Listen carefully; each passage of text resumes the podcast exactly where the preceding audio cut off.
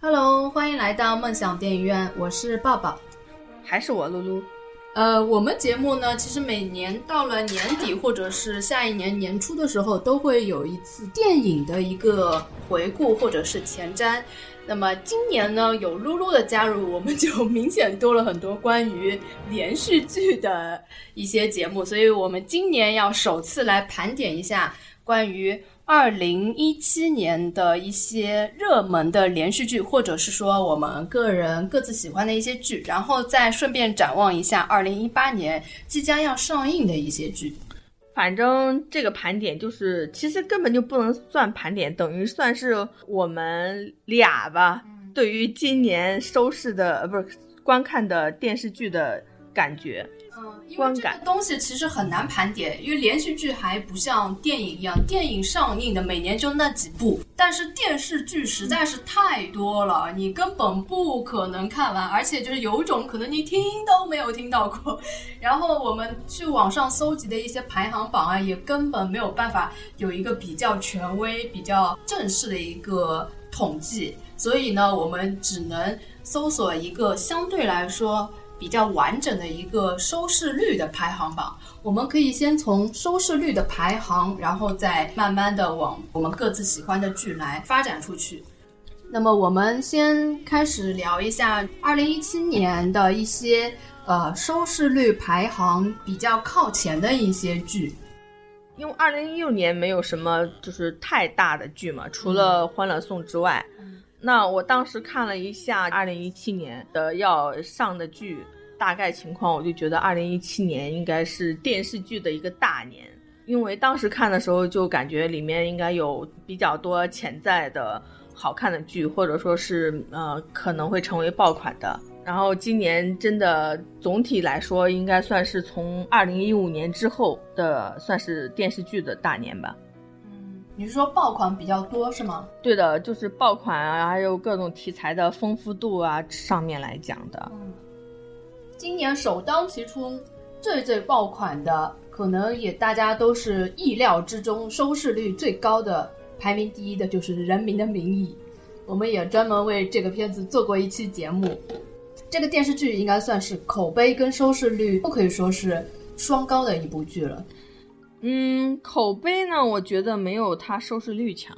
它收视率是很高，但是口碑呢，可能前期的时候还可以，但是到后面就因为就在我像我们在节目里面讲的那样，它因为集数拖沓的原因，还有剧情里面拖沓的原因，就是到后面有点乏力。其实后面完全是靠前面的那些比较精彩的段落来拖着的。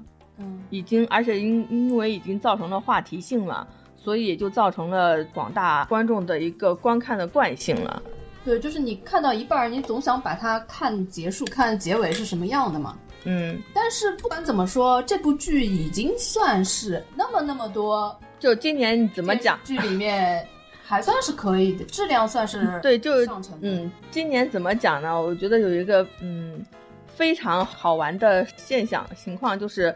呃，今年电视剧有一款特别爆，电影呢也有一一款特别爆，就是他们爆的这个程度呢，已经就是说超出了，不管是观看的人，还是制片方以及各种，就是说呃电视台的所有的预想猜测，像《人民的名义》最高收视率可以达到将近百分之十。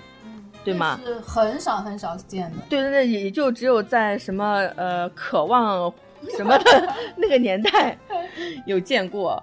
然后那个电影里面，像《战狼二》，真的是也是对吗？五十二亿吧？嗯，不止，五十六亿。对，好像接近六十亿，我记得。最后，因为它是拉长了它的那个播放的那个时时间嘛，可能十年内都没有办法超越。谁知道？人家以前都是十亿、二十亿，就是当泰囧过十亿的时候，大家都觉得徐峥可以横着走了。对啊，都觉得哇，简直是天哪！虽然说后面也有二十亿的这种，就是后面超过二十亿，就是像那个什么来着，《捉妖记》，还有《美人鱼》。都是二十亿或者，但是跨度是一下要到五十多亿，这中间差了三十亿的，这个我觉得对，就是《战狼》。你如果是回来你们盘点今年那个电影的时候，它应该可以占今年总票房的半壁江山吧？对，是是真正的半壁江山。今年很多这种颁奖啊什么的，也都把这个年度电影全都颁给了《战狼二》。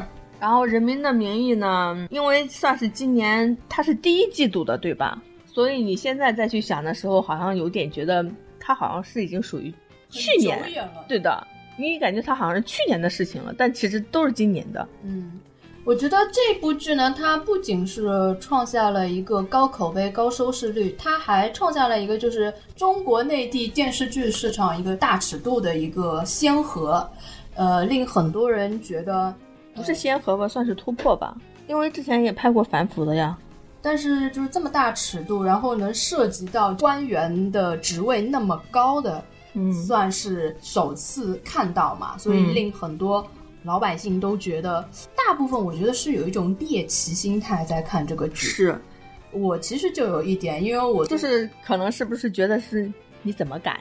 对，或者是说，因为像我们就对这种官员的生活完全是不了解的嘛。我看这个剧就有一点猎奇心态，看到哦，原来那些大人物他们私底下是这个样子的，他们是这样打交道的。就是我是带着一点看新奇的 心态去看这个剧的。嗯，反正这部剧我不知道它会不会是绝后，就是空前嘛。因为之前也有这样的题材嘛，嗯，它倒不至于空前，但是绝后嘛，我不知道。对这个肯定，因为这个剧火了之后，肯定接下来就会有，但是类似的。对对，当时我们都是想说，接下来都是会有类似，而且当时那一段时间也爆出来了很多，就是各种小道消息，是说各个那国家机关的下面的这种什么啊电影承制的单位，可能都会上类似于这样的题材的剧。嗯，但是你有没有觉得到今年的这个时候？网上的各种的风评，就是这种风向好像又有点风平浪静，有点转向了。就是你虽然当时很热烈的讨论说可能会开拍类似的剧，但是实际上到今年为止，真正投拍的关于比如说政府部门的这些项目的，比如说检查的，或者说是相关的一些系统的剧、律师的什么的，倒不是很多。因为像这一类型的剧嘛，就完全是看上面的意思，嗯，就是因为《人民的名义》太爆之后呢，我我对于我们广电的一个感觉就是说，当一个东西它过热的时候，他们就要让它冷却了。这个过热难道不就是上面的意思吗？没有呀，我觉得他是希望它火热的，嗯，他是希望它就是有热度，但是当你超过它的热度，就是说当你对它。有太多的期望，太多的那个想象的话，就是说，比如说各种的，嗯，不同的声音出来，太多的声音出来的时候，它就又要冷却了。我是觉得根本不需要考虑这些，因为你再拍同样的类型剧，就不一定会引起那么高的关注度了。对，这这是我们的想法，但是问题现在是我我是说，你真的是能投拍，就是说同一类型的，得到各方面批准的。这个可能性可能都没有，就这个最好的时间已经过去了。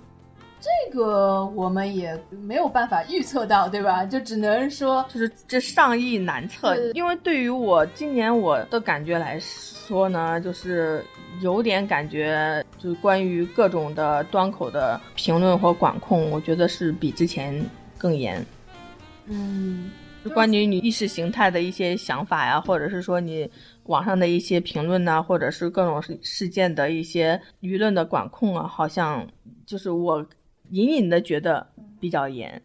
嗯，那这个我们反正现在也预测不到了，接下来的事情就不去谈了。反正现在我们说今年的爆款里面，呃，我看了一下大致的这个名单啊，这一部算是一个正剧里面能够排名很前面的一部剧是非常不容易的，因为接下来的剧可能要么就是流量剧，要么就是有一些招牌演员在里面的，完全是这种很正很正的剧能够排名那么前，其实是挺不容易的。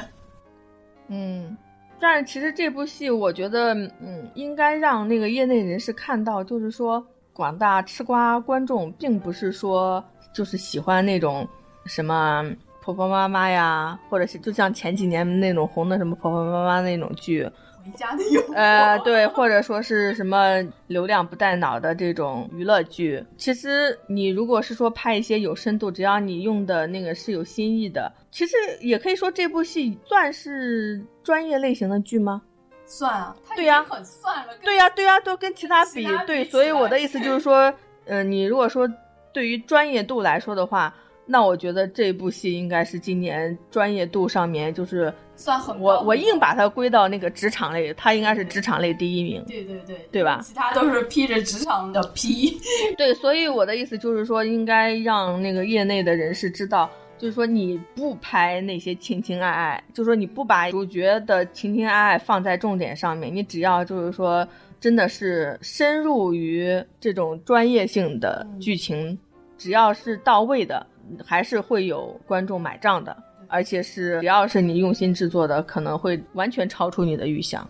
对，我觉得这个榜单其实也是一个挺好的一个示范作用。它排名前面的，实际上也并不都是我们想象中的流量剧。嗯嗯，那我们说说第二部吧。第二部是《那年花开月正圆》，就是第三个季度的大戏。对，这个剧其实能够有预料到。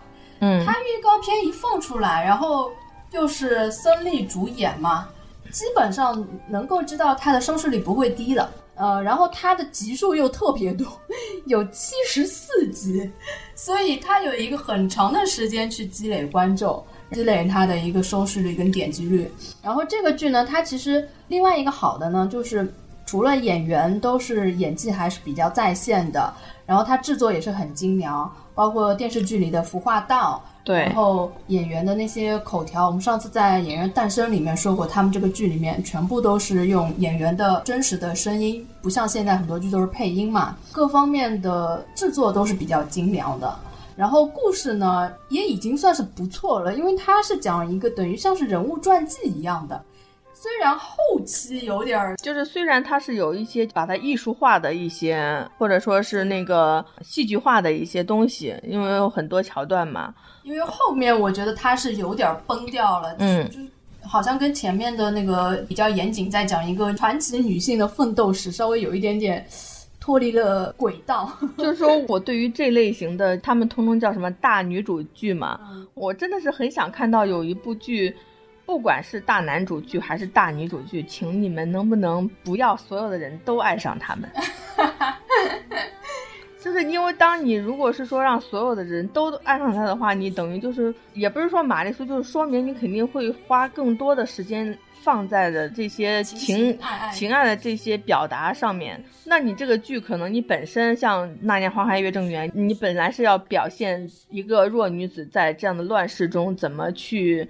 呃，撑起一个大家族，然后商业上的一些创新呢，或者说是奋斗的过程，那等于就肯定会从各种不同的那个方面去拉低他的这一项。我觉得他可能也是要考虑到一些市场吧，就是如果说完全没有这个，就是我我我我的意思，当然不是说你完全没有感情，那也不正常，但是你等于是后面后面太过了，对。它的重点就偏移了，而且我感觉到后面就是孙俪的那个人物的个性有点因为爱情而发生转变。嗯，我是觉得就后面崩的挺厉害的，而且后面还挺扯的。后面陈晓的那个角色还变成了历史中的某一个大人物，就是那个转折突让你有点突兀，是吗？对对对，就是中间他把他埋，其实我觉得陈晓这边。他如果说是要走那条路，我觉得是，呃，也蛮好的，等于是以对他自己的这个角色是有一个升华。但是关键问题是中间他对于怎么去走上那条路中间的这个描述有点太轻描淡写了。前面也没有铺垫，对，就是铺垫也少，然后后面就又轻描淡写，就前面他完全就是给你让广大观众对他的那个浮夸纨绔子弟的那个印象太深了，然后包括到后面他比如说是去做生意干嘛呀，你也都是会让你感觉他就是为了孙俪去慢慢走上了正道。但是后面变成他自己的思想转变，让他自己奋发向上、为国奉献的这块，就是你突然觉得他是念了什么经，还是怎么也突然之间就升华了呢？对吧？我觉得我猜测一下啊，这后面的这一段会不会是因为想要更好的，嗯，响应国家或者广电总局的一个爱好吧？因为现在就是说，你有没有发现所有的剧，它不管什么类型剧，到最后它如果能跟抗日靠上边的话，就会很很迎合广电的审美，或者是就因为抗日剧在广电那边好过呀，过过审呢。所以我觉得现在不管什么剧，呃，只要你那个朝代能够跟这个抗日能够连上，不管你经历，他这个不是抗日啊，辛亥革命那个时候对吧？就是跟革命挂上钩。它就会比较容易符合广电的一个审美。实际上，你讲的是一个女性传奇，根本没有必要跟革命搞上关系。而且，实际上这个革命跟孙俪这个角色也没有发生什么联系。但是，她这个陈晓这个角色就突然间的硬生生的给她加上了这么一段，那你不得不怀疑他是不是就是身家的，为了。某种什么爱好什么的，身加上去，这个我没有想那么多。反正对于我来说，能比较的是十几年前的另外一部剧，叫《大染坊》。大染坊其实它是一个属于男主开挂系列。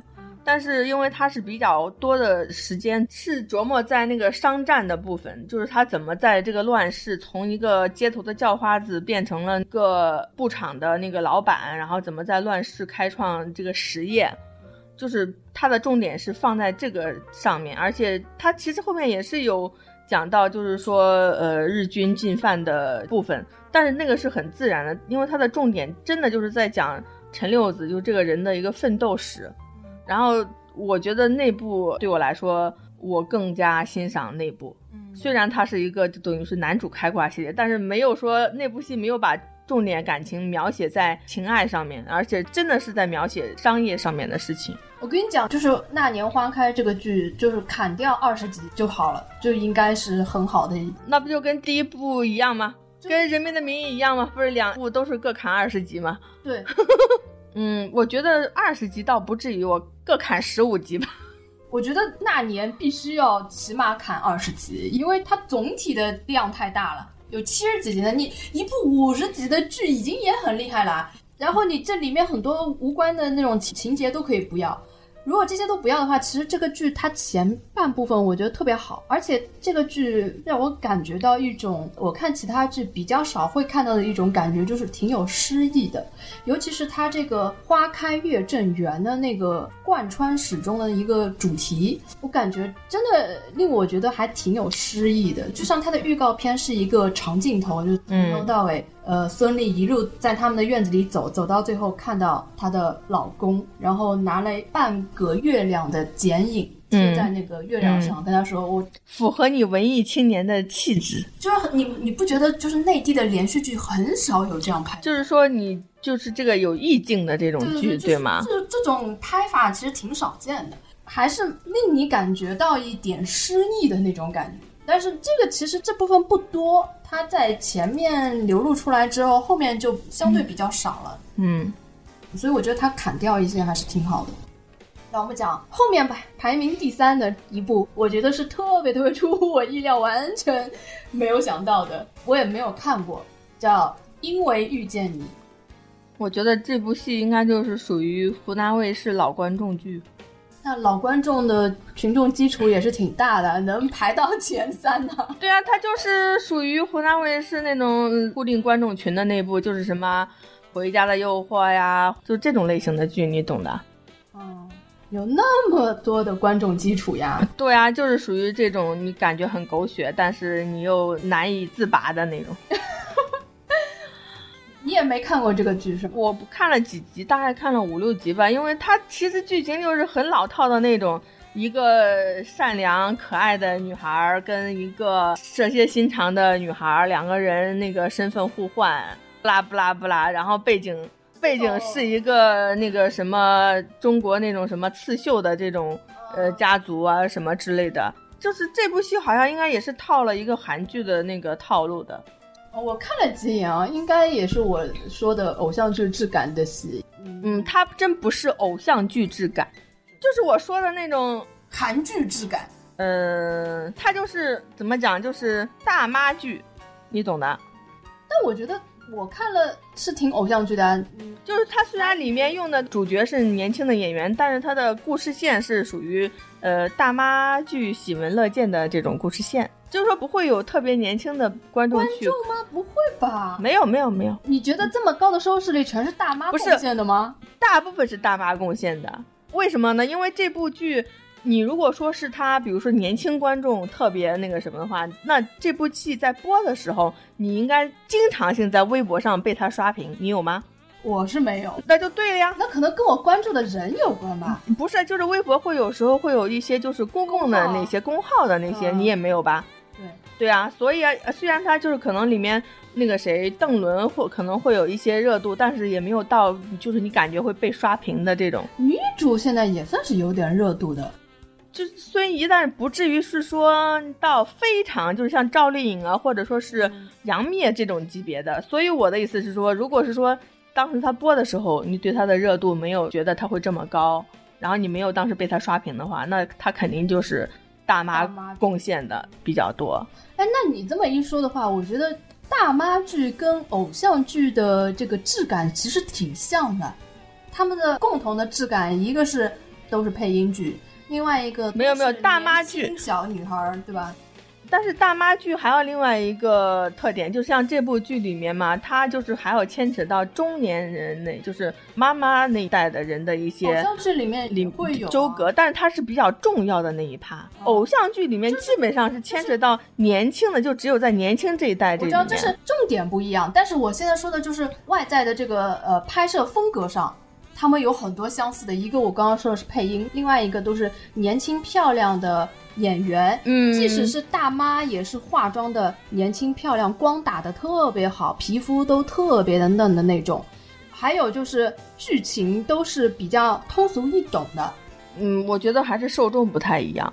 就是它，它有可能受众会有一点不一样，但是它的拍摄方法是很像的。没有没有，我我觉得你，因为我觉得是什么呢？是因为我们两个可能是对于偶像剧的这个观念不一样。你对偶像剧的观念是什么样子的呢？因为对于我来说，我所谓的偶像剧，我还是停留在台湾那一代的偶像剧的，就是台湾或者是韩国的偶像剧，就是里面只是限于男女主角的这个上面。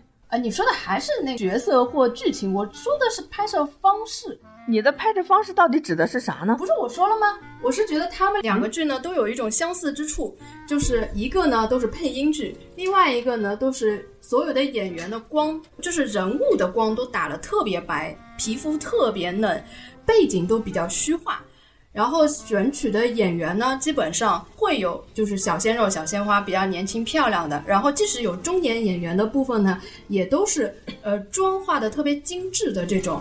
是比这两种剧它都会比较通用的一种手法，还有另外一个通用的手法就是，这种剧开场你去看好了，大概十十部里面有六部到七部都是一开场是一个城市的环境，各个角度的镜头切啪啪啪，然后前面还要有那种音效，这种样子很激昂的。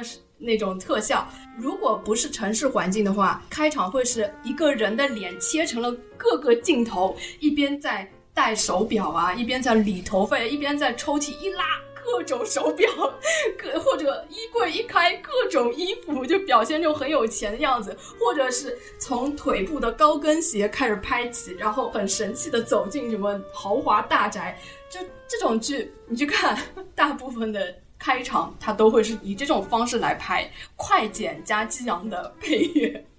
我说的就是他们的这种比较相似的地方。你讲完了吗？对的，讲完了。嗯啊，因为对你你所说的这个什么大妈剧跟偶像剧相似的地方，这个我是没有一条可以赞同的。因为对于我来说，我的标准是说什么呢？你刚才讲的很多其实是属于老式偶像剧的拍法，大妈剧对于我来说呢，就是属于那种比较狗血的剧情的这种，我就叫它大妈剧。对啊，你还是在说剧情上的嘛？对呀，但是拍法上面就是。呃，像这部《因为遇见你》里面配音倒不是很多呀，就像刚才你讲的那些配音的什么，我不觉得有配音很多呀。打光这些，我觉得是看这部剧的灯光啊什么之类的吧。就是所谓的这种什么固定的场景，这种是他们偷懒的方法呀。对，就是这种剧它有个不说通病吧，但是有一个就是固定模式，它就是它它就是这样的固定 模式。但是我不觉得它是，因为对于我来说，偶像剧是另外一个派系。大妈剧嘛，就是属于这种，肯定会有一些固定的，呃，婆婆妈妈的观众群，然后里面肯定会有好的，就是特别好，坏的让你恨得牙根痒，这种的特别就是正反正反特别突出的对比度，特别突出的剧情你不可能拿做对比，剧情肯定都不一样嘛。我的意思就是剧情一样，我现在就没有在说剧情呀，我就说拍摄的手法嘛。然后你去看现在正在热播的那些呃流量小生的剧，他们的开场的方式，呃，基本上十个有七八个能被我说中，大家可以观察一下。这个没错呀，因为这个就是偶像剧啊，就是他的就是老式偶像剧的拍摄手法呀。然后我们讲排名第四的吧，就是我的前半生。这个我们也做过节目，而且它确实是火爆到了微博上面，能够清楚的感觉到它确实是很火，而且带起了非常多的话题，生活中的人都在讨论这个剧。它在这个排行榜上面有两个名次，因为它是在不同的平台播放嘛，一个是东方卫视，它是排第四，还有一个是北京卫视，是排第十六。对，现在这个上面排行榜上有两个名次，那可见它就是在各个平台上排名都算是挺高的。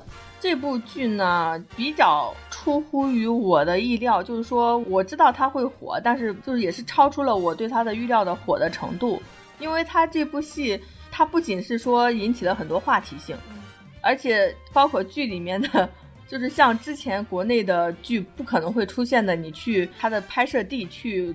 参观呀，或者去吃饭，因为这个其实是韩剧套路，嗯，就是你比如说你在这个地方拍的多了，韩剧里面以前经常会有在这个地方拍多了，比如说什么飞王子啊，或者说什么其他的冬季恋歌啊，那个地方就成为一个游览景区，一个游览地。那在国内之前我好像比较少听说，因为有一部剧里面的一个什么场景而造成了这个场景会火到很多人去这个地方。那这部剧呢，就是当因为里面有个主场景是那个餐餐馆嘛，我后来包括过了半年，差不多半年之后，我去这些地方还都很多人，然后网上也有很多那个大众点评上的评论，基本上你可以刷几页十几页都是在讲因为前半生不拉不拉不拉怎么怎么怎么地，所以这点我还是觉得有点蛮意外的。对，而且我觉得这个剧它的火呢，跟其他的剧还不一样。其他剧可能是收视率会比它高，但是话题性真的是没有它多。这部剧跟《人民的名义》都算是当时引起了一定的话题度的，但是我觉得。我的前半生好像话题性更广一些，它就是各个方面。我们之前做的节目也也聊过嘛，吃穿住行，什么话题都能够扯到它嘛。那是就是因为这也是它的题材的一个好处，因为它是贴近于现实生活的题材啊。嗯，因为《人民的名义》虽然就是说让你很多呃吃瓜群众你可以去了解一些，比如说政府里面的一些事情，但是毕竟你。当政府官员的有几个？你可能对这个里面的接触、切身感受不是很多。而前半生，因为它就是生活化的，生活化的那各种方方面面，它就是可能你让你会觉得你身边就有罗子君，或者你本身就是罗子君，或者是你你的丈母娘、你的婆婆就是薛珍珠的这个样子，就是跟你自己的生活比较贴近。那所以相应的所造成的话题性的广度，我觉得也会比较多，因为大家。还是对于跟自己相关的这些，或者是你比较容易带入个人情绪的这些，可能会观感度会更更加深。对，那这个剧其实我们之前讨论过了，我们就不多说了。就反正这个剧我还是觉得它啊前二十八集 OK，的二十八集往后面就再见吧。那所以我们现在说到现在，所有的剧都是 砍掉一些就会好，是吗？那排名第五的也是《那年花开月正圆》，排名它也是两个频道播放呀。对，它这个是在江苏卫视是排名第五，在东方卫视排名第二。所以说，按照这个上面粗略看的话，就是湖南、东方算是一线吧。对，然后像北京之类的，那是二线，浙江也还可以。从一到十十几名几乎都是，就是湖南东方占一半。对，呃，然后接下来排名第六的是《楚乔传》，这个我本来以为它会更高一点的，但是没想到也就排到第六。我觉得这个就是流量剧了。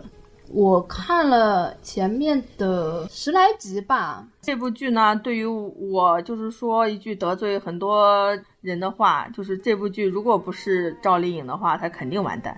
呃，我也觉得，就是很多人实际上是冲着赵丽颖去看的，包括我也是，因为我觉得她演技还是可以的，就是有观众缘，你没办法，这种天然性的。反正剧情啊，什么包括其他的一些演员的演技啊。我觉得他坏就坏在他的剧情，演技吧，因为他很多都是配音的嘛，就那样了。但是剧情真的是啊，他虽然原著小说也不是特别好，但是被他们改的真的一一言难尽。我觉得原著吧，应该也就这个调。原著也是比较中二，但是被他们给改掉的最精彩的部分拿掉了。嗯这样就改到也都是变成了一个非常传统的玛丽苏，也是所有男的都喜欢她。对，其实他原来的原著，因为我有看过，但是我记不太清了。他原来的原著应该也是属于一个小女生的一个奋斗史，就是她怎么也是在他们那个社会里面去向上啊，怎么怎么样啊。他然后他又把它给改成了。一个玛丽苏不不止，然后关键是她扯的男主的这些关系又是让你也不知道他到底是要怎样。嗯，你是看完了没？差不多。那后面会不会好一点呢？并没有，就是你当你觉得你还可以忍，就是你后面完全是靠忍下去的，你懂吗？其实我本来是冲着赵丽颖去看这部戏的嘛，但是我觉得她在这部戏里面，我我不说她演技啊，但是她的扮相我觉得不是太适合。首先，她这个黄颜色的头发在那个古代，嗯，我就有点接受不了。而且这部戏也是有一大部分是抠图，嗯，对，还是挺就幸亏有那个谁在那边顶着，安吉拉宝贝在那边顶着。所以这部的抠图应该属于，就是说大家可以原谅范围之内。好，那这个先过了。然后接下来第七、第八名两个排名分别都是《欢乐颂二》，是一个是浙江卫视，一个是东方卫视的。嗯，反正《欢乐颂二》我第一集看了五六遍都没看下去。你一集看五六遍？真的，他因为第一集就是一直在讲小包总在怎么讨好安迪。哦。然后速度又很慢，然后完全情节没有进展，而且我真的不太喜欢这种小包总的人设，是吗？嗯，虽然有很多人都很喜欢包总，但我不大喜欢，然后感觉他挺拖的。这部呢，我我怎么讲？你可能大家听着又觉得我马后炮了，但是我。之前可能有跟你讲过吧？是吗？你说《欢乐颂二》不一定会好是吗？对的，因为当时是第一部不是火了之后嘛，火了之后，当时说第二部已经确定筹拍，然后一公布导演，我就说完蛋了，肯定完蛋了。哎。其实我们有讨论过，因为这个我们也做过节目，有做过吗？对《欢乐颂》我们做过节目，因为当时不是《欢乐颂》一之后有一个二的预告嘛，嗯，然后就发现很多婆婆妈妈的事情都出来了嘛，什么樊胜美牵扯到这个婆媳关系啊，嗯，然后想起来想起来了，对，所以我们当时就觉得他要完蛋，续集可能就又变成了俗套的这种剧嘛。但关键问题就是，我觉得完蛋的一个重要原因就是导演换了。反正当时也没有太看好，结果看了一下还是看不下去。我真的是花了很大力气想要看下去的，但是真的看不下去。就是其实就是你刚才讲的小包总的这个角色呢，他其实，在《欢乐颂一》的尾巴出来的时候，开始的时候还可以的，但是到二就是表现的有点太 over 了，对，对吧？就有用力过猛，然后就让你感觉会油掉了。关键是这几个五个女女主，因为主要是演这几个女生的嘛，其实男生怎么样都其实都无所谓的。这这五个呢，在第二部里面也不招人喜欢。我关键觉得是这一点，因为你在第一部的时候，你可能会对他喜欢或者是不喜欢，你的观感就是观众的那个感觉会非常的明显，就是你是喜欢他的，你不喜欢他的。那但是到第二部里面呢，这五个人就让观众统一，就是也不是说我不代表统全部观众，只是让我的感觉啊，就是没有一个人让我喜欢的起来的，就是好像感觉到第二部大家都不知道咋了。我把这个锅塞给导演，而且第二部的关注度跟讨论度完全不如第一部。像第一部上映的时候，很多人去。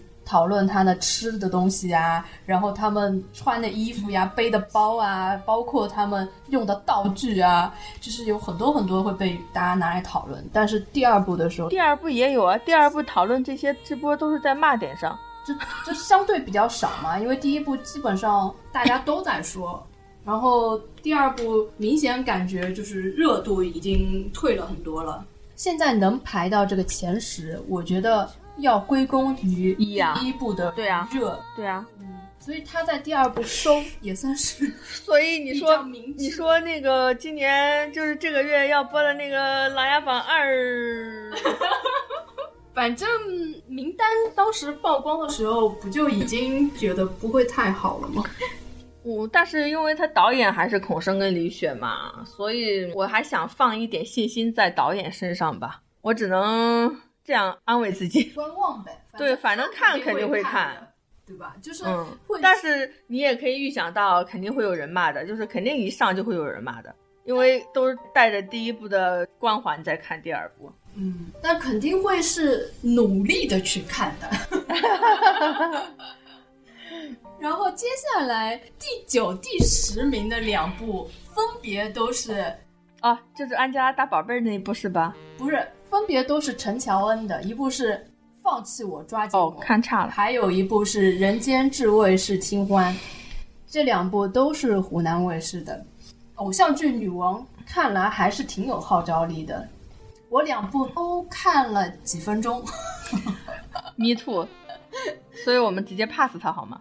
因为我一句话讲完啊，放弃我抓紧我是有一次在酒店里面看到他的大结局的什么上部也不知道下部，嗯，所有人都在里面像很很疯癫的状态，然后就没有看下去。然后人间至味是清欢，我看了前面开头的十几分钟，它的一开场就是一堆传统偶像剧。也是另外一种偶像剧的套路，就是中国人到国外去开场的这种偶像剧，对啊，很多嘛。然后他们也是一开场就在国外飙英文，嘟嘟嘟嘟，然后显得自己高大上的样子。对对对，然后吃法餐，然后对什么都不屑一顾。对对对，然后呢，一堆人，因为他这里面是讲做菜的嘛，然后一堆人品尝完之后发表一堆意见，然后这时候陈乔恩发表了一通意见之后。把所有人都给震惊了，然后他得到了什么最终的什么什么一个什么东西，就是一开始就要显示他高大上，然后高智慧、美貌与才华并重，这也是另一种偶像剧的拍摄套路。反正看到这个我就已经不大想看了。没有我，反正每次看到这种情节的时候，我都觉得怎么还来。这都多少年了，已经就是还在，就是我说还在用那个台剧的那个套路啊。他好像这个导演就是个台湾导演，就陈明章吗？不就是那个什么吗？好，那我们就接下来就是那个刚刚我们说的贴图的那部剧，不是贴图，是抠图哦，抠图，其实一个意思，抠完还要贴。孤芳不自赏。这部剧 P.S. 大剧，我也开了几分钟。这部我是只看了网上吐槽的那个。你只要看几分钟，你就能看到抠图了，所以就可以。不是，它竟然还有一点三，我我不理解。而且那时候其实口碑已经跌到谷底了，没想到收视率依然那么高。对，它竟然还排在了《三生三世》之前，简直是没天理。哎，我本来以为没有人看哎，因为大家都在吐槽。所以这这这这算什么？湖南卫视最后的那个什么倔强吗？在得你你看到后面的湖南卫视，就这算是湖南卫视上半年的戏，对吧？所以到湖南卫视，大家经历了从上半年到下半年中间的这一切之后，你看可以看到下半年目前的几部戏的收视，你就知道了。哎，我真的这部剧确实没有想到，因为当时好像就觉得所有人都已经不再看这部戏了。自从他第一集放出来，不是疯狂吐槽之后，后来也没有引起什么话题度。你不像《三生三世》，当时很火呀，话题度很高的。对啊，所以我十分怀疑它这个收视率的含金量。当时微博不是每隔一阵子就会有一个热门话题是关于《三生三世》的吗？嗯，它居然是排在了第十二名，可能跟播出平台有关吧。我反正还是怀疑它的含金量。呃，还有一个可能就是大家在网上看的比较多。因为它这个是电台播出嘛，它统计的是电台收视率，电视电视台收视率啊。对，那说不定大家你说《三生三世》是大家在那个就是网上看的比较多吗？对啊，没有，我是觉得还是平台也有原因。嗯，平台肯定也是有原因的。嗯，以及里面到底有没有水分呢？呃，这个就就是这话题太深了，这个我们不讨论了。呃，《三生三世》其实我们也有做过节目。哎，我们怎么做了那么多热门剧？因为有我在，有我这个电视剧儿童在，有露露的加入，我们居然大部分的热门剧都没有错过。哎，那我们这个之前聊过了，我们就不多讨论了。呃，接下去的一部戏，我父亲看过，叫《于成龙》。是中央电视台的，但是我没有想到它的收视率也排了那么前面。这就是一央视也是有固定观众的，对，这就是一部比较传统的正剧，是人物传记片。但是我在我爸爸看的时候，我看了几眼啊，就是还是属于那种比较俗套的传统剧，就是比较主旋律的去描写这种人物的剧。你是属于那种老制作式的，对对吗？嗯。然后接下来这个真的是没有听到过，你就不用一个一个捋了。我觉得后面就是，我觉得从第十一到第二十到第三十的这些剧里面，你可以只挑想要讲的，不要讲的就不用讲了。好的，那排名第十五的急诊科医生，你要不要讲？呃，我并不想讲他，因为这部戏怎么样，你只要去豆瓣看一眼就可以了。其实我是觉得，因为这个剧上榜了嘛，但是《外科风云》没有上。外科风云，你能说什么呢？怎么讲？我我把一半的锅扔给白百合出的这个事情，一半的锅扔给他们的公关，因为我相信急诊科医生在之前肯定公关了不少地方。他的营销确实做了挺好的，他在每一部剧的结尾还呃有一个小的那种什么知识知识科普。但是只有这个知识科普能看，你懂吗？这个东西呢，其实对我父母来说是看得津津有味的。对啊，觉得很专业。对，就是说他因为通过片尾的这个小科普，让你觉得他这个剧是专业的。但是这个剧真本身呢，当王珞丹登场的那一刻，我就斯斯巴达了。我为什么要说一下这个剧呢？因为这个剧跟《外科风云》比起来，真的质量完全不能跟《外科风云》来比。而且这个剧有非常明显的抄袭《外科风云》的套路在里面。就比如说男女医生的一个设定，包括他们很多那个情节的设定，其实都有非常多的相似的地方。而且这个剧，就连我爸妈看的时候都会说一句：“这也太不现实了吧！”就他们都看得出来里面有很多假的部分，但是。人家收视率依然十五，排名第一。我觉得这跟播放的这个档期也有关系。对科的那个档期确实不大好。外科的档期跟着《人民的名义》呀。对啊，所以不好呀。就是大树底下不能乘凉，只有阴影。反正这个急诊科真的是你们自己去豆瓣顶上看一眼就好。虽然有时候可能会说豆瓣上面不公平啊什么之类的，但我总体感觉豆瓣上面的评分还是有一定的可参考度的。然后这部戏我觉得也是里面其实演技好的也蛮多的呀，像张嘉译啊、那个江山呐什么之类的。但是它的整个一个故事结构，还有它就是里面设定的那些。唉，剧情我真的是不能，不是太能 get。其实挺假的，这个剧就是让让我感觉很假。对，就是就是太假了，就是搞感觉就是反正那那里面的医生，我觉得就像外科里面很多医生，我是觉得我现实生活中我碰到过这种医生，但是像急诊科里面的那样，有有好几个是让我会脱戏的，就是比如说那个谁。张丰毅他儿子有好几个，就是那个选的演员，我看到他，我难以把他这个人跟医生这个职业套在一起。嗯，就是我看到这个人，我不会相信他是一个医生。呃，这里面的医生其实大部分都不大像医生。对啊，就是整个台词啊也是很尬。这个就先过了吧。接下来从十七到三十里面有没有你想聊的片子？我觉得看这个表的话，我们可以。二零一七年比较有代表性的一个事件是，算是爆了两个大叔吧。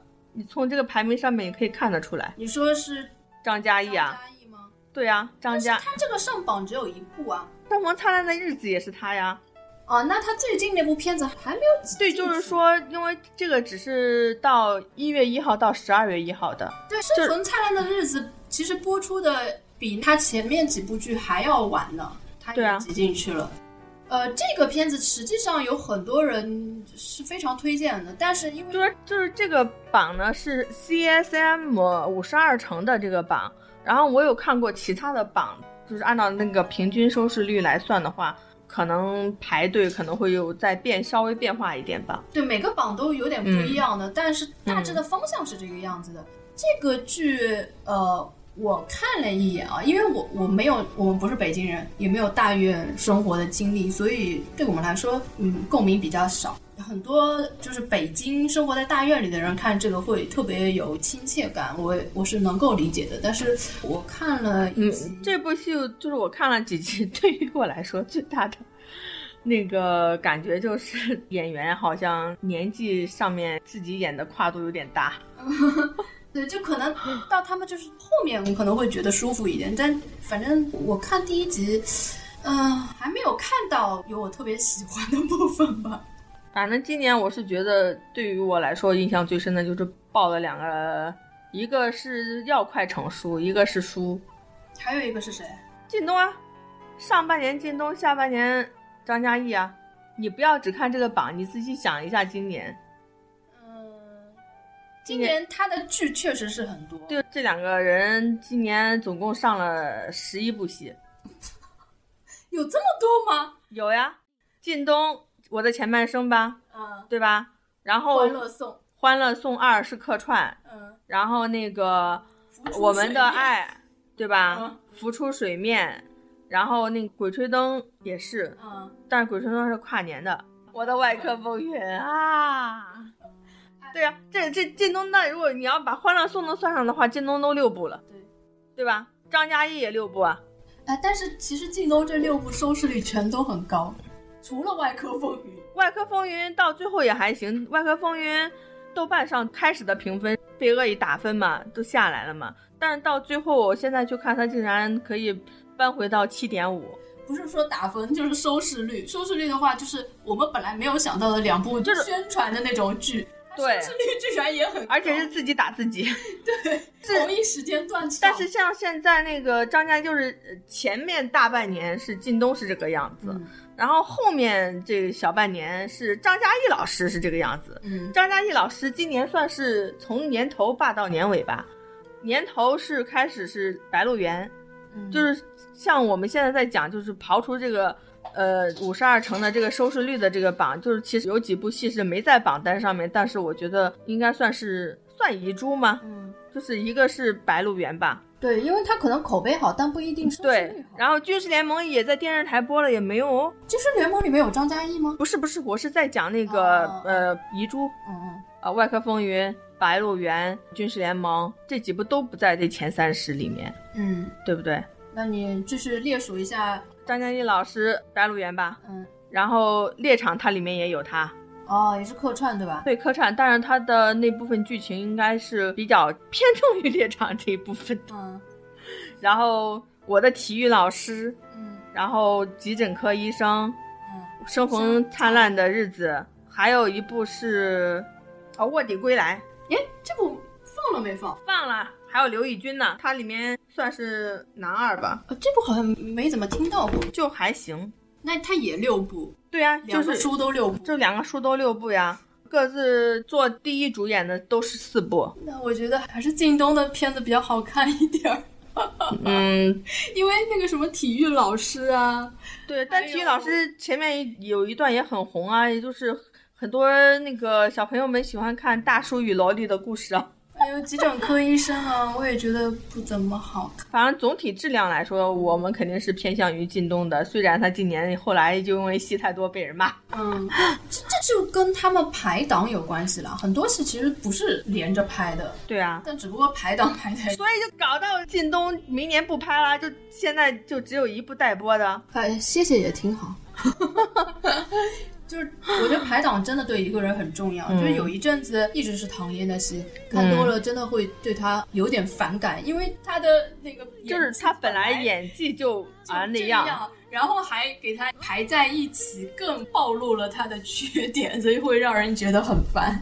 所以排档对一个演员很重要。然后在这些里面啊，你看，呃，就是从十五之后，他还有两个是流量剧，一个是《夏至未至》，还有一个是《择天记》吗？《择天记》哎，我们的少年时代应该也算流量剧吧？对啊，这是代三大流量代表，三大流量全部都是湖南卫视出品。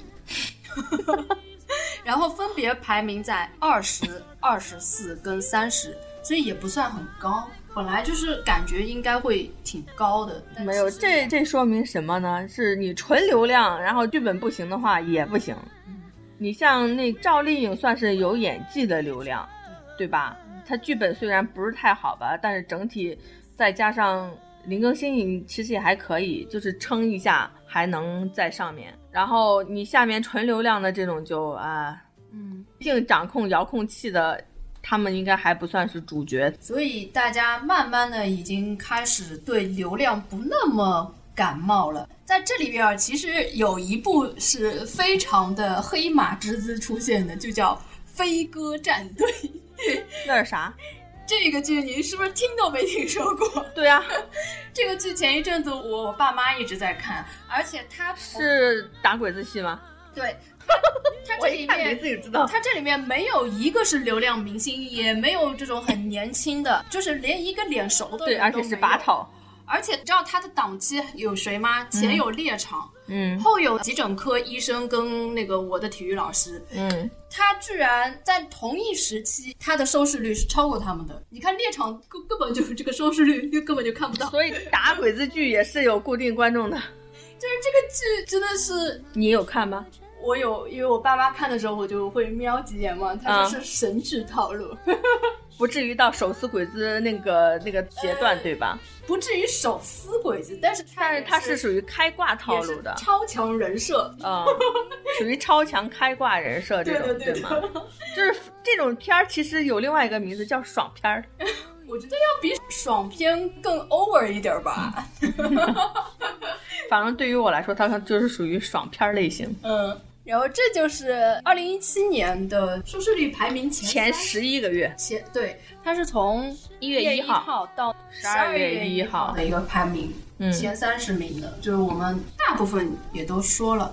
嗯，最冤怎么讲？有有有两部片吧，我我是觉得，一方面我是有点心疼他们，嗯，另外一方面呢有点生气他们，就既心疼又生气这两部剧，《海上牧云记》和。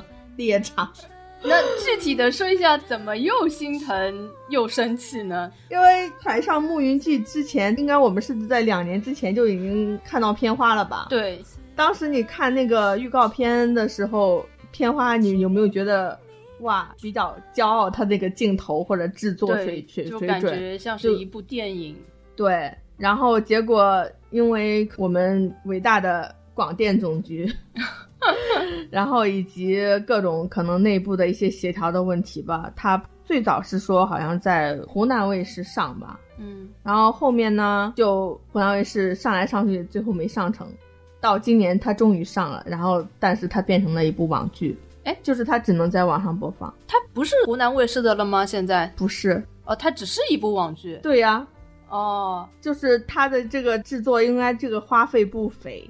嗯，然后它里面的演员啊什么的也都很多，都是你可以讲这里面没有太多的你看着演技不行的。可能也就只有一两个那种的，嗯，但是整个的一个演员配置，以及它的镜头运用，还有它整个一个细节的一些设置，它应该不至于是目前这个样子。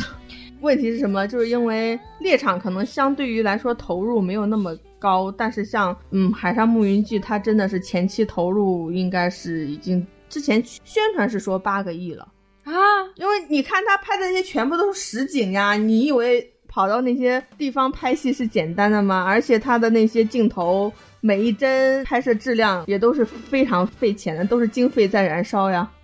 我觉得这个剧哦，要真的说的话，可以说一整期。如果简单来说的话，其实我能够理解，就是他现在好像没有我们预期的讨论度那么高，收视率那么高。没有，我当时我对他的预期是我我是觉得他不会特别大爆。你知道我当时的一个重要原因是什么呢？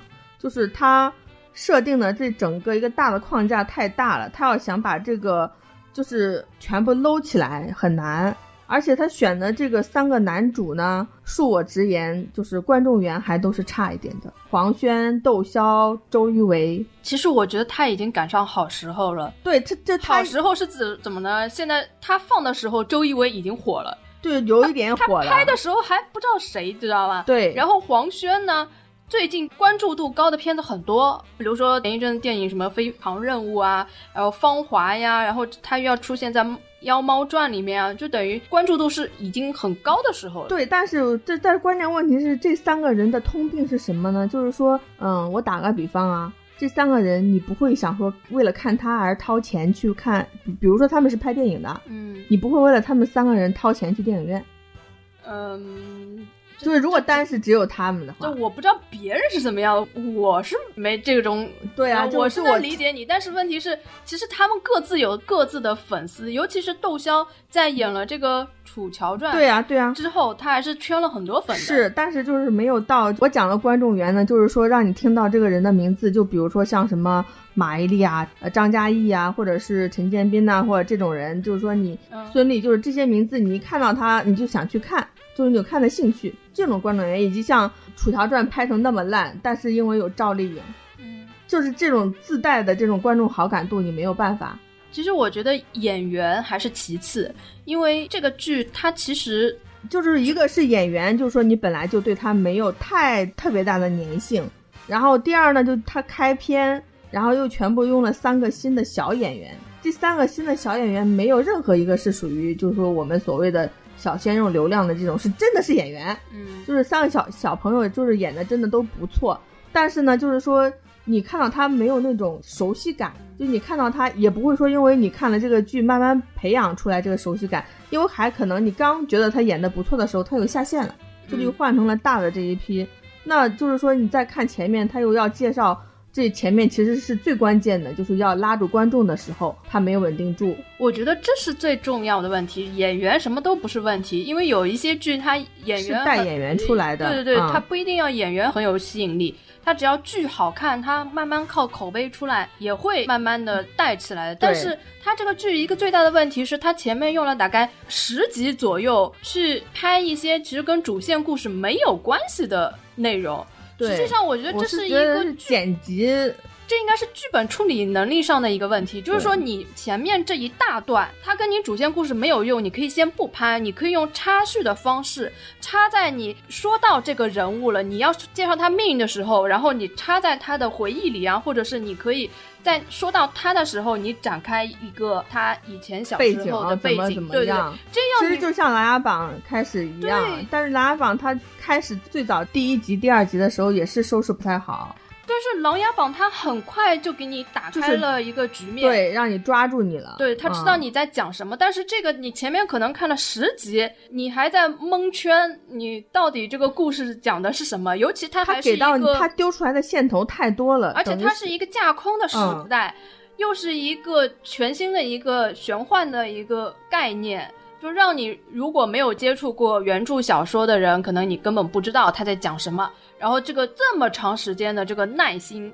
是流失掉很多观众的一个原因在。但是其实这个剧自从预告片出来之后，它的口碑就一路飙升，飙升到一定的程度之后呢，它就变成了一个又是我说的这种很多，就是大家觉得你在如果真的开始播的话，你你好是理所当然的。你没有达到大家心中所期望的那个好，那就是不对的。嗯，或者是说有很多人呢，他会变成了一个，就是他是一个标杆，但是呢，看着又不好看，但是呢，我又不好意思说他不好，他不好，就会变成了一个特别别扭的一个状况，你知道吗？就是就是我说的，你既那个心疼又生气啊。对啊，就像另外一个猎场更是啊，猎场就纯粹不好看，有什么好心疼的？猎场它后面就是有一些部分还是可以的，但是很多人就是说，你看了前面那，我是忍到了第二十集，就是到后面，现在我因为听周围很多人说，后面进入高潮了，就蛮好看的，蛮怎么怎么样，但是已经跟我无关了，因为我已经忍耐他的二十集。我真的是没有那个耐心再去往下忍了。你能忍二十集也挺厉害的。对啊，因为我当时我就一直看了前面可能两三集，然后就觉得，咦，怎么会是这个样子？然后心里想说，那就再看看吧。然后又接着看了几集，啊，又变成了这个那个样子。他我当时我就一直在那边想说，胡歌同志，你你选剧本，你你到底是这这这怎么会让你觉得他这个是一个非常好的剧本，让你？就是痴迷到可能当时是在拍什么《琅琊榜》还是《伪装者》的时候，他当时都已经就是说拿到猎场的剧本，他已经兴奋的在那边就是带入自己猎场的这种感觉了，你知道吗？嗯，就是我就是已经让他兴奋这样，我我就想着说，那至少应该是 OK 的。我的想法是因为这个导演他之前的作品是比如像《潜伏》之类的都不错的嘛，嗯，我想说，呃，没有《潜伏》那么好，但是应该不会太差。但是后来开始看之后，因为这个里面也是有剪辑的锅，因为这个是在湖南台播的嘛，中间好像也是因为一些审查还有乱七八糟的问题，以及湖南台本身就是剪辑杀手、黑手的这种，就是看电视版的，你看了几集就莫名其妙。我觉得其实呢，也不一定全部都是剪辑的锅，我觉得这这就是剧本问题。对，肯定就是就是他的剧本就是。唉，就是国内的这种职所谓的职场剧，你要猎场都这么职场了，就是就是要体现他之前他自己宣传的，就是他就是一个专业剧。可是让我看完之后，我真的是，呃，我觉得中国编剧最大的通病都是，就是说你们真的是先去上两年班，真的去上上班再来编这种职场剧好吗？很多都是就是悬在那边，就是。呃，以自己作为一个可能旁观人的角度去觉得这个猎场应该是个什么样子。其实我觉得这个剧挺可惜的，就是浪费了那么多好演员。它里面多少好演员都在里面客串呀，但是本子居然就是这个样。海上牧云记都是全部好演员呢。海上牧云记，我王千源那个蒋勤勤哪个演技不好？我觉得海上牧云记他还没有扑街到像。呃，猎场猎场这个样子，嗯，猎场是真的不好看。那《海上牧云记》呢？你可能还能看，但是就是说，它已经跟你预期中的那种是已经不不是在同一个等级上了，它可能已经变成了这个怎么讲呢？走下神坛，嗯，然后可能跟那种。你呢？你又不忍心把它跟其他的奇幻剧归在一起，嗯，但是它其实它的剧本也不知道是拍摄手法也好，就是真的是挺没办法，就是抓住观众的。其实我觉得这个剧啊，我说句不好听的，它其实挺拖时间的。是拖。它为什么会有那么多集？其实是被它拖出来的。它里面不停的闪回，而且不是闪回一会儿会儿，它。大段大段的去闪回，在你本来就拖沓的一个情节里面，你还要不停的闪回你已经放过的片段，然后它其实无用剧情真的特别多，有很多很水的对白，就是其实这个节奏已经不适合现代人的观看节奏了。这个剧你放一点五倍速看，一点不会觉得违和，放一点五倍速就是正常速度。而且这两部剧你知道有一个。就是最大最大的通病是什么吗？主角嗯不吸引人。我的意思是主角的这个设置，就是说，嗯，就是变成了观众吐槽的一个点。就是这《寒江暮云剧》三个算是三个男主吧，对，就各自都有各自被吐槽的点。猎场就更不用讲了，就是可能你在有一些我，因为我就在看一些弹幕嘛，就是你之前对于胡歌累积出来的，因为前面几部戏累积出来的好感度，然后就在这部戏，因为他演的这个人物上面，就会对他好感度有下降。就是为什么你们能够把主角写成这个样子？就是不知道他们要干嘛，嗯，莫名其妙。你要有一个中心要抓住，因为他们就觉得猎场要体现现实。拜托，你这个现实是真的，大家真正的现实吗？也不是呀，是你想象中的一个现实呀。但是你这个现实，你又把这个主角等于是，呃，比较负面情绪的那方面表现的太放大了。那你让观众本来就是平时都已经很丧了，你又去看一个主角也。只有丧，然后他反转的时候没有达到他反转的那个效果，就让你看完之后就只能，唉，就这就这种感觉的。所以你现在放弃他了吗？放弃呀，因为虽然我后面我好几个朋友就在那边讲说后面好看，可是我心里想说我要回去再就是真的是这段如果实在没有什么剧可刷的时候，我再去刷吧。就是至少你让我看一部戏，你要不然让我特别难，然后或者是你让我特别开心，对吧？就是你现在这两部剧给我的感觉是什么呢？就是说，我开心不起来，然后你让我难过呢，我难过的只是说你怎么把它拍的这么别扭。嗯，我当然不能去找罪受了。反正猎场我看了前面两集，给我的感觉就是，它明明是个爱情剧嘛。也就是在两集的 容量里面哦，后面还有好几集，我都已经忘了它是在讲猎场的，就是它根本就没有猎场的职场剧的这一部分的剧情。就是说，为什么中国很多的那个编剧，你如果是说你要讲一个职场剧，你就为什么就不能好好的演演职场呢？你像韩国，虽然很多剧它是都是要跟爱情相关的。但是韩国就是那种职场剧的话，就是他比如说是设定这个人是做一个检察官的工作，或者说是律师的工作，或者是记者的工作，他真的是有通过他的主线去推进他在这个做的这项事情呀。比如说检察官，他可能会办一些呃案件呀，就是真的是就是有拍这些案件怎么去推进，虽然有时候那个案件也有点扯。但是他至少他真的是不是只是说我是穿了一身检察官的衣服而去谈情说爱，但是他确确实实是有是讲一些事情的。我觉得我猜测一下，是不是中国的编剧就是他比较不接地气？他比如说他是写这个职场，但其实他对这个职场的规则。其实不了解的，他就是通过自己的想象，或者是通过别的途径看来的一些资料，然后去写这些东西的，所以会让你觉得，呃，写的跟实际是完全不同的，或者是再黑暗一点，因为现在中国很多编剧实际上他不是靠自己去写的，他是靠各个地方东拼西凑凑出来的一个东西。嗯，其他的我不知道。猎场他之前宣传是是说他们是有专业的猎头这种指导的，就是反正像前段很红的前半生里面，他们不是也是说有那个咨询业的那个专业人士去指导的？那我觉得还是前半生稍微还有一点现实意义。啊，这个这这真的，或者是说他可能写的时候是挺好的，后来被改成了这种样子。就是说，我觉得像这种如果是靠什么就是业内人士来指导的这种剧。基本上是不靠谱的。如果是这个编剧本身是有这种上面的一些体验的，就是说真的，这个编剧他是有像法医秦明，嗯，像这个小说作者他就是一个法医，嗯，对吧？他做的这些东西上面就是比较那个什么。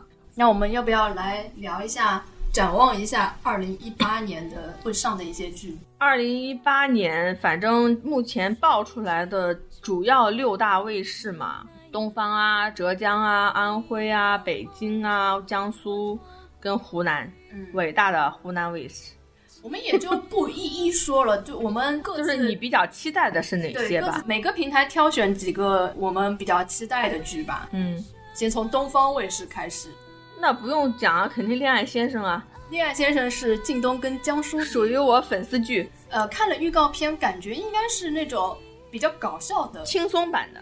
轻松版中年偶像剧，然后他跟那个呃孙红雷、张艺兴之前的那个好先生呃、好先生好像是一个我觉得他因为是属于一家制作公司单位，他可能想搞成一个系列片，但是肯定中间是没有什么关系的。对，但是可能切入点会不太一样。他宣传的时候呢，一直是说这个是好先生的的续篇续篇嗯我觉得他是因为好先生本身的收视还可以，就在二零一六这个小年里面，他算还行的片子，而且江疏影也是好先生里面养出来的。对，所以这个剧它可能带有一点粉丝向，但是我感觉它应该在一八年表现应该会还可以的。嗯，反正我觉得这种属于，如果是它整个基调都是属于轻松愉快版的，应该还行吧。因为毕竟现在苦大仇深的剧，大家肯定都不太喜欢看。嗯，你比较有点呃可爱呀、或者是有点搞笑啊，或者是中间可能再穿插一些比较好玩的剧情，应该还行吧。哎，其实东方卫视有好几部戏，我都觉得还蛮期待的。呃，我哎，现在烈火如歌调去东方了，因为之前宣传的时候是说是深圳卫视，那我要看一下的，因为里面有我喜欢的邹玉敏。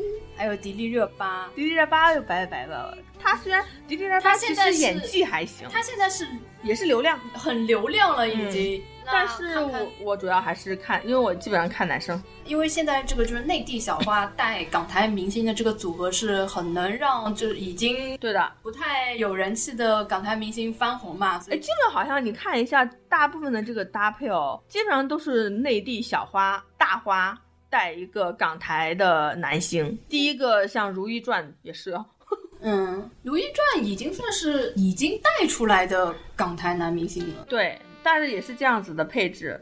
那这一部也是你期待对吧？《烈火如歌》是古装传奇片，对，就是属于那种它是有 IP 的是吗？是 IP 是比较早一批的晋江上面的那种 IP。哦，嗯，它的作者如果我没记错的话，是跟《泡沫之夏》还是啥是一个作者，应该是叫明晓溪来着，应该是属于玛丽苏鼻祖的这种。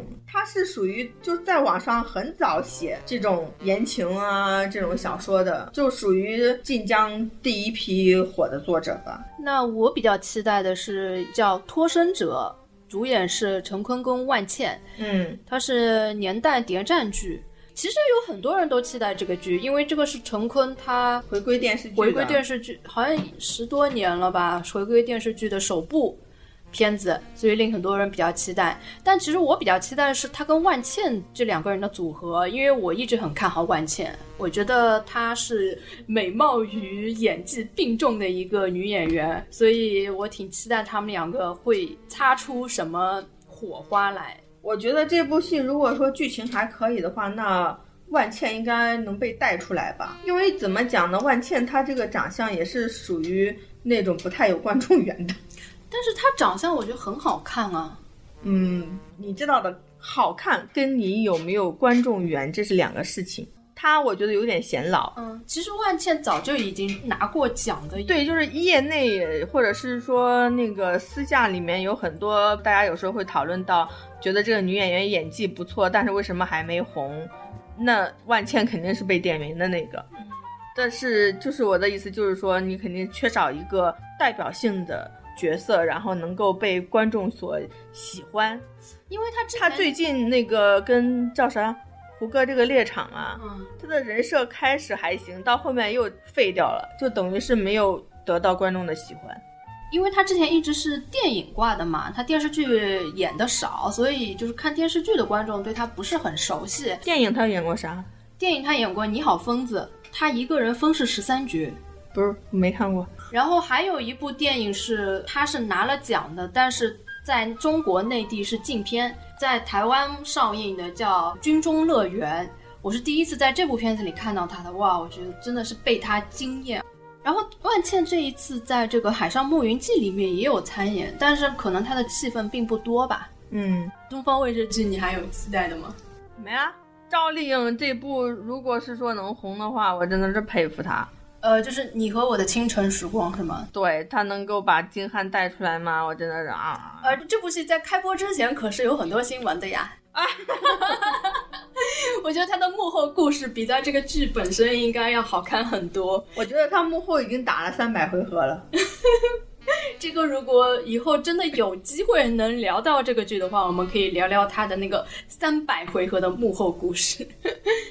那我们接下来就看一下浙江卫视的吧，《小欢喜》吧，黄磊的那个《小别离》的原班人马，我可能会关注一下。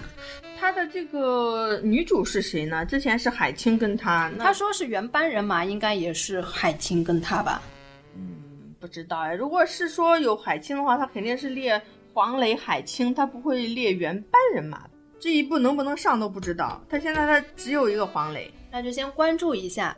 其他的，我可能想要看一眼扶摇跟独孤皇后吧。扶摇也是幕后故事，大战三百回合，就是关于男主的人选，大概过了有一年有吧。嗯，就不停的在换男主的人选。最后变成了呃杨幂跟阮经天。其实这个剧呢，我觉得我最期待的看看杨幂能不能把阮经天给带起来。对，因为杨幂是很带男主的嘛，这也算是那一样呀。陈乔恩也带呀，陈乔恩、陈晓两个人，我觉得都还可以。你说的是独孤皇后吗？嗯，因为独孤皇后，如果我没搞错的话，它是讲的是隋朝隋文帝的帝后故事。就是关于隋朝他们帝后的故事，我还蛮有兴趣的，因为她应该是中国历史上应该是唯一一个只有一个皇后后宫，所以叫独孤皇后。独孤是她的姓氏啦。哦，就是说她的独孤皇后呢，是她等于是帮着隋文帝一起开创了隋朝，就是她是也是一个非常强的一个女人。那这两个其实应该都是 IP 剧吧？嗯，对。扶摇应该是属于类似于有点架空吧，古装传奇。反正这两个剧的关注度肯定是很高的。这两部至少就是成片，就有时候它爆出来的一些剧照，你还是能忍的。但是就是不知道具体的剧情，如果继续玛丽苏下去，我不知道观众什么时候会被苏坏。对，你看这两部也都是大女主戏嘛，也都是女带男的节奏。我期待一下，不要大女，怎么可能？你看名字就是大女主的名字吗？不懂呀。那我们就看安徽卫视吧。安徽卫视这点，今天一直想吐槽的一点，就是没来得及吐槽，我就在这边吐槽吧。就是每年一度的国剧盛典分猪肉大典又来了。嗯。然后我一直有一个不解的迷思，就是。为啥安徽卫视每年都要办这个分猪肉大典？就是他每年办这个国剧盛典，他等于是集合了各个卫视频道。对，可能今年还有网剧，他可能都要办，因为我看到了初步公布的那个参加的名单上面有胡一天，胡一天是腾讯的那个小美好的主演嘛，他只有演这一部戏，他没有演过电视台播放的剧啊。就是说被邀请去的肯定是有奖，因为太红，所以被邀请去的，所那等于是他已经是把就是界限不限于那个电视台了。呃，我是这么觉得，嗯，他应该是一个野心很大的一个平台，就是他想把他的这个国剧盛典做大，甚至要影响力扩大成一个能在全国范围内是一个金字招牌的一个东西。因为我们之前有聊过，各个平台它办自己的这种什么盛典啊什么的，基本上都只办在自己平台上播放的剧。但是这个安徽卫视的国剧盛典，它是会把奖项颁给各个平台的剧嘛？那这样其实它的含金量就高了，因为它不是只局限于在自己的平台上，它可以一个呢是网罗更多的明星跟更多的资源，另一个方面它会让观众觉得你是更公平的，你不是说我只颁给我自己的。其实公平这个词只是相对而言啊，只是说。呃，我的选择面更广了，我不是只局限于自己的。然后一个奖项它的含金量高不高，就看它的宽容度有多高。你看，就是比较国际化的奖项，你就看它是不是局限在自己国家的剧在颁。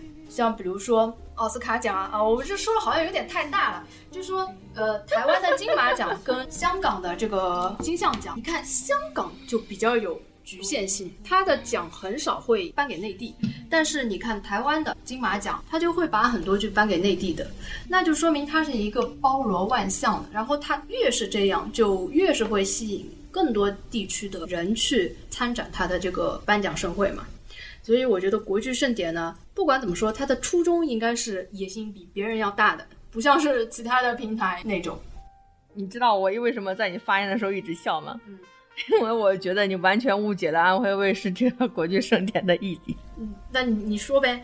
就是说他开始的野心，我同意，你觉得他野心大，但是就这么多年来，因为国剧盛典其实也办了好几年了，嗯，他是从二零零八年好像开始办的，他承办单位是光线传媒，主办单位是安徽卫视，然后我觉得他其实只是类似于要通过这个盛典来刷一下他自己的存在感，因为。他每年的国际盛典，现在为什么我一直讲它是一个分猪肉大典呢？就是，他就邀请这么多明星去，你反正去了肯定有奖拿。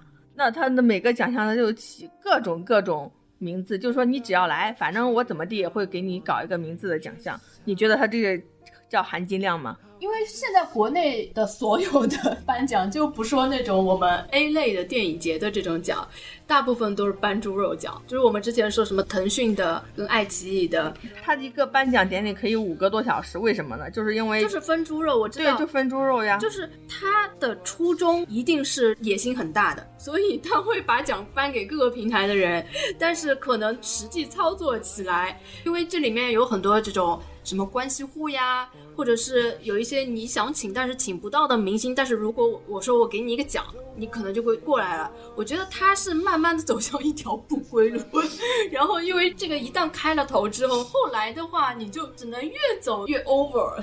他现在就等于是他的奖越来越多。我是觉得他就是说自己平台上面的这些剧。没有买好剧，或者是说由于资金或各方面的各种的限制，因为他其实中间有红过一小段，就是他在播那些什么韩剧或者说是泰国剧的时候，因为就他的平台播这种剧最多，他在那个阶段他有红过一小段，但是之后好像也是由于广电的限制，说这些剧有限额了，所以他就这种剧少了嘛，少了之后他。购买了其他的那些国内的制作的剧，又抢不过呃东方、浙江跟湖南，所以就慢慢的，你每年听到他的名字的时候，可能只有在国剧盛典的时候，对不对？但是今年看了一下，他现在目前为止的出来的这个片单，就是明年待播的这个片单，应该是属于有你进东哎，我知道，就是应该是属于，而且有脱身者这些的，应该是属于比前几年的。状况好一点的，可是这个单也不知道对不对哦？因为脱生者，我们刚刚是在这个，它可以两个，现在是可以一剧两播，早都可以一剧两播了，现在可能一剧四播呀。好，那其实我觉得明年的戏还蛮多的，就是比较你看题材上面来看，它是最丰富的。你可以看前面的，我们刚才讲过的东方跟浙江的大部分，除了古装传奇就是当代都市，然后安徽卫视明年是谍战。传奇、都市、魔幻、反腐、海外反恐，什么都有。所以，如果是要按照他这个单子真的播的话，他平台宣传效果好的话，可能也许会有一一两部能够跑出来。但是我比较担心的是，很多人一看是安徽这个平台，就不要去看了。我觉得谁会根据平台选剧啊？会的。为什么同一部戏在东方卫视播跟北京卫视播，东方的就比北京的高那么多？因为大家都习惯去看东方，不要看北京。还有很多是，比如说是我是湖我是湖南卫视的观众，我如果是湖南卫视最近这个戏可能没其他好看，但是我懒得换台，我就是看湖南。但是这个跟我们这种全都在网上看，对，所以这个我在讲就是说控制收视率的这些人，他们肯定像我讲的，湖南卫视如果。一会儿你看一下湖南卫视这些片单，它还是大部分走流量的。反正我就不知道每年这个国际盛典，它有达到可以帮他每年它的广告收入可以增加多少。反正它的影响力肯定还是有的。就是反正电视剧里面，就是最含金量最高的，现在还是白玉兰。但是白玉兰也是存在一个偏向于东方卫视自己剧的。白玉兰也是会颁给其他的电视剧，但是你看到每一年它的视帝视后，可能还是比较偏向于东方自己的。嗯，然后还有一个是湖南卫视主办的金鹰节的金鹰也是，所以每年电视剧等于就是白玉兰、国剧盛典、金鹰，在三个不同的时间。我是觉得这个国剧盛典呢，它可能它的影响力没有金英跟白玉兰那么强，那么它要怎么样才能请到那些比较？但是它的名字好呀。对他要想请到明星的话，他只能用一个手段，就是我给你讲。其他的，比如说白玉兰什么的，他可能不需要用这个手段。我的影响力在这里，你来等于是你有荣光，但是可能国剧盛典一开始他只能靠这个策略，然后这个策略一走呢，之后就没有办法回头了，没有岁月可回头。那我们讲讲安徽卫视我们明年期待的剧吧。那你肯定是期待这个没有岁月可回头哦，我不期待，不期待吗？为什么？哦，我比较期待靳东跟张鲁一的搭配，就是我因为这两个人我都还蛮喜欢的嘛，张鲁一演技也很好嘛。但是这个题材我不期我不期待他这个题材，这个又是中年人的爱情剧，我。不知道他要干嘛？中年人的爱情就是他们两个吗？不是啊，就还有女主呀，女主是左小青，就都是演技派吧。但是我不知道，就是这个剧到底要干嘛？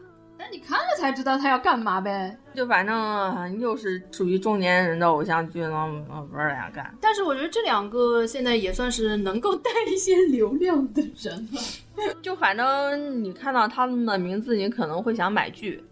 但是至于具体的呢，就不知道了。呃，我比较期待的呢是那个黄渤跟蒋欣的组合，叫《小巷名流》，也是当代都市剧。如果是这个《小巷名流》，看一下是不是确实会播？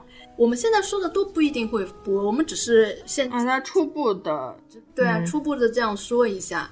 然后还有一个剧，你会不会关注一下？就是张柏芝跟吴建豪的《如果爱》。不会。呃，那说明你喜欢周渝民超过喜欢吴建豪是吗？对啊，原来是这个样子。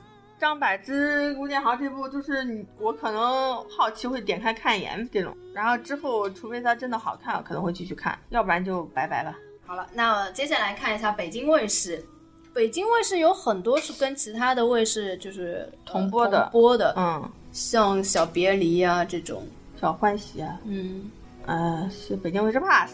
对，北京卫视好像目前没有我们特别感兴趣的，呃，那就江苏卫视《如懿传》，我应该是要看一下的。江苏卫视明年有另外一个名字叫江苏卫视，因为有江疏影五部戏吧，大概四部还是五部戏？呃，就光这个江苏一路繁花相送，在纽约，恋爱先生，猎狐四部，这就四部了，全部都是江疏影演的。对，就所以因为。听有人好笑的说，是因为呃江疏影就是江苏赢，意思就是说有江疏影的戏，明年江苏会赢吗？有可能吧，就是图个吉利。反正都是他，我觉得会串戏吧，就看他怎么排档了，千万不要挤在一起。就算不挤一起，我可能也会串。那这里面你比较想看哪一个？《如懿传》我肯定会看两眼的。对，《如懿传》肯定要看的。就光看周迅，我也会看两眼的。好像后面的还真的都不是很有兴趣。就恋又是恋爱先生嘛？你如果是这个时候啊，就江苏卫视跟那个东方卫视有什么不同呢？都一样的，你还是会看东方的，对不对？啊，我就看平台上的，跟我 来随随便什么台。那我们说一下湖南卫视，知否知否，应是绿肥红瘦。为什么要有这么长的名字？这是不是 IP 剧呢？是呀。它的制作公司是正午阳光，然后是赵丽颖跟冯绍峰，应该会看一看的。我冲着赵丽颖可以去看一下，我但是我不喜欢冯绍峰。如果剧情 OK 的话，我应该会看得下去。但是如果剧情不太好的话，我可能难忍吧。正午阳光出品的应该还可以吧？但是我真的不喜欢冯绍峰。陈坤、倪妮、黄泉啊，你不说名字的？我说呀，黄泉一天下呀。皇权一天下，对啊，然后主演是陈坤、倪妮、赵立新、倪大红。看这个配置，你要去看一下吧。对啊，远大前程，远大前程也是一堆。看预告片感觉还可以的，但是他预告了好久好久，也不知道他会不会播。现在是处于待播的状态。老男孩我要看。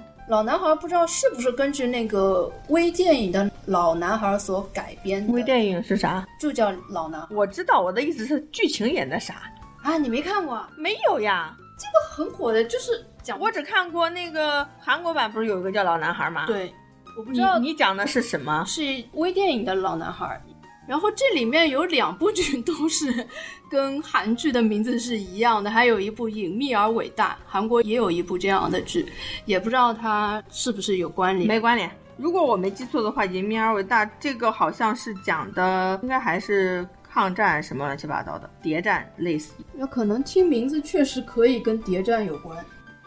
呃，基本上就是这些，有有可能一些大家特别期待或者是特别有流量的剧，我们并没有说，我们只是说了一下我们自己呃明年会比较感兴趣的一些剧，大家就是随便听一下就可以了。但是明年正午制作的应该还有一部，就是才最近公布的《大江大河》，我比较期待这一部吧。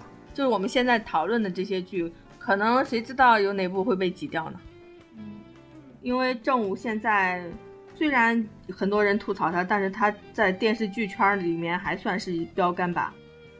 呃，我觉得我们这个应该也不具什么参考性，因为是很个人化的一个榜单，就是看一下明年会不会打脸。我们好像也没有说什么必定会什么火爆，对吧？哎，要不这样子来点挑战性？你觉得这些剧里面必定会火、收视率会高的，我们猜一部呗。咱们到了明年年底看看有没有我们料中的。我还是压恋爱先生吧。恋爱先生，那我就压《如懿传》。《如懿传》肯定会有受众的。你就像那个叫做啥来着？《芈月传》虽然烂成那样，但是收视率也不低啊。对啊，所以说我压他嘛。嗯，扶摇跟那个独孤皇后这两部就，这两部你压谁呢？我还是压扶摇吧，因为那我压独孤皇后。我我感觉杨幂比较带收视率吧，因为就是综合这两个主演的话，就是加起来的效果。嗯，我比较喜欢陈乔恩跟陈晓。我们不是猜他最后的收视率跟他的最后会火爆的程度嘛？嗯，我觉得杨幂可能会比较淡一点吧，但是我觉得她跟阮经天不一定会有化学反应啊，但是也不一定。对，杨幂能跟赵又廷都有化学反应，她跟赵又廷一开始那么没化学反应，最后也是那么火，所以这就看杨幂的个人的易红体质是不是能带红这部剧了。嗯，啊，反正我还是压独孤皇后。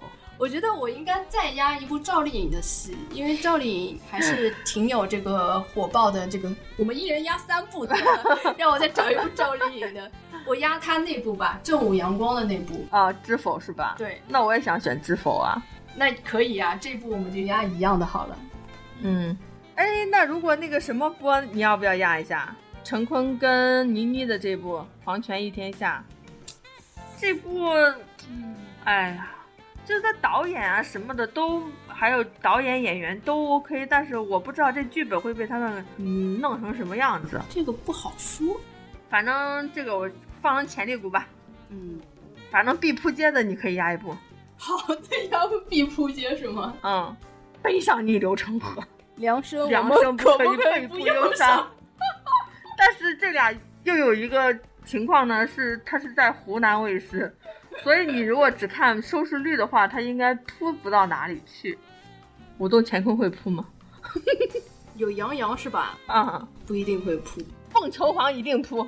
你最后压的是凤求凰是吗？对，关晓彤，因为我讨厌她。但估计你的成功率会比较低。为啥？因为他有可能会是像什么择天记那种，你看他还不是还是进榜单了吗？择天记是因为有鹿晗，OK，这个可是鹿晗粉丝的天敌。那不是你应该压鹿晗跟关晓彤的甜蜜报哦？那我不会压这部的，因为这部可能会有很多吃瓜群众需要看这俩人到底在剧里怎么谈恋爱。对啊，那所以收视率就会高吗？我不会压他扑街，我现在在压扑街的呀。啊。那你不改一下那个前面的收视率高的那个？我不改不改，因为就算他就是说我压前面收视率高，我是觉得他如果高，我觉得我不会感觉到 shame，我不会觉得羞愧的。但是如果是这部剧收视率高的话，我应该怎么讲？哎，我觉得压扑街是压不中的，因为扑街是大部分，就是大家就默默无闻了，肯定是大部分都是差不多程度的扑街，所以这个应该是压不中的，还是只能压爆款。那我肯定不压他呀，爆款我们就压那三部吧。如果上了正午我说的大江大河的话，那我就再改一。哎，要不我们压一部黑马吧？还黑马？嗯，我压黄渤的那部。哦，贾欣的对小巷名流，就是有可能会成为黑马，它不一定是爆款，但是它可能会在小股的势力里突出有有可能，如果是这个是剧情好玩的话，我看一眼啊，还做小抄，不是我当然要知道他到底是在讲什么故事呀？作弊，我可是闭眼玩家。这个剧情有点类似于最近播的那个《情满四合院》，就是小巷名流嘛，就是也是。在一个小巷里面居住的这一群人，中间发生的故事。压黑马就是属于风险高的。你要压黑马吗？那黑马我压那个啥好了，老男孩，因为是我想看的。嗯走吧。好，那我们今天就聊到这儿。上厕所了。你先来个结尾。不结束了，再见。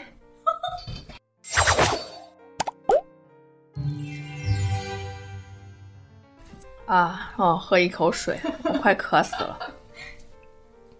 你说了有多少话那么渴？我们之前已经胡扯了两个小时了呀。好吧，一个是都都是用配音，另外一个都是打光打的特别好，无死角，每个人的脸都很白很嫩。让我过去，你 停一下。